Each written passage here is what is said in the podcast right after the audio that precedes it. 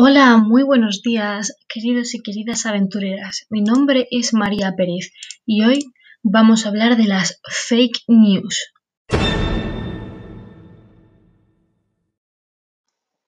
Para empezar, debemos decir que las fake news están por todas partes. Son noticias falsas, bulos, rumores que no se han confirmado, pero que recorren Internet a la velocidad de la luz. Las fake news nos llaman la atención porque están protagonizadas por instituciones o personajes públicos que han hecho o dicho algo controvertido o bien relatan hechos sorprendentes. Suelen ser noticias polémicas que provocan la indignación de la sociedad en general. Ahora vamos a continuar a hablar de los diferentes tipos en este podcast bastante corto, de unos cuatro minutos. Espero que os guste. A continuación vamos a continuar hablando de las fake news, ya que como sabemos existen diferentes tipos pero todas tienen un elemento en común, que enseguida se convierten en noticias virales, a pesar de ser falsas. Difundir noticias falsas puede tener consecuencias muy graves. Puedes difamar a una persona y destruir su reputación.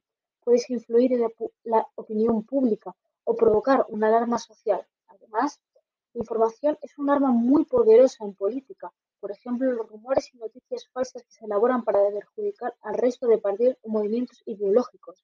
Por lo tanto, tenemos que tener mucho cuidado con las noticias falsas que difundimos y recibimos. Vamos a ver cómo combatir las noticias falsas. La primera característica es a través del sentido común. Hay una serie de comparaciones que pueden realizar fácilmente y que te permiten confirmar si la veracidad de una información es verdadera o falsa. La fecha en que se publicó, si hay faltas de ortografía o errores de texto, si las imágenes están pixeladas o aparecen retocadas o incluso han sido sacadas de otras páginas web.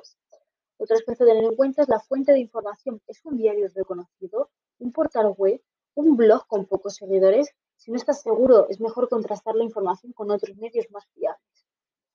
Para seguir, tenemos que ver los tipos diferentes que hay de fake news, ya que entre los diferentes tipos más comunes nos encontramos con el primero de todos, el clickbait. Son noticias con titulares engañosos y tendenciosos que se utilizan para atraer al lector y ganar visitas. Se utilizan incluso en los medios de comunicación con mayor credibilidad.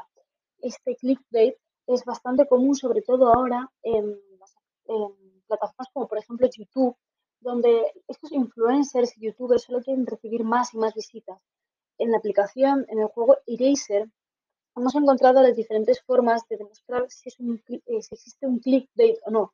Por ejemplo, a través de si el título está entre, signos de interrogación o, por ejemplo, si nos quieren hacer, eh, si nos quieren hacer que nos introduzcamos dentro de ese vídeo o atraer nuestra curiosidad, pero en verdad luego todo sea un vídeo burdo y soso que solo lo único que quería es obtener nuestra atención.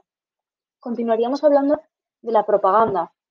La propaganda pues suele tener un componente político y pretende difundir una idea disfrazada de verdad sin que parezca que procede directamente de la fuente interesada. Es decir, aquí todas aquellas noticias que no estén contrastadas y lo único que quieren son más y más visitas y repercusión. Y luego está la sátira y o parodia, que aunque sus creadores no pretenden en un principio engañar ni mentir deliberadamente, muchas personas se creen estas noticias sin cuestionarlas. Un ejemplo de este tipo de fake news los encontramos en el diario en, en el diario en El Mundo Today, un medio satírico que distorsiona sus antojos los temas de la actualidad, pero eh, no se ha creado con una intención de repercusión, sino solo con un carácter satírico. Pues no, las personas que, lo, que consumen este tipo de noticias no deberían tomárselas en serio. Hasta aquí el capítulo de hoy, mis queridos y queridas aventureros y aventureras. Tened en cuenta que en la actualidad los bulos más comunes son acerca del coronavirus, las vacunas y su influencia en Europa, así como los acuerdos comerciales con estas.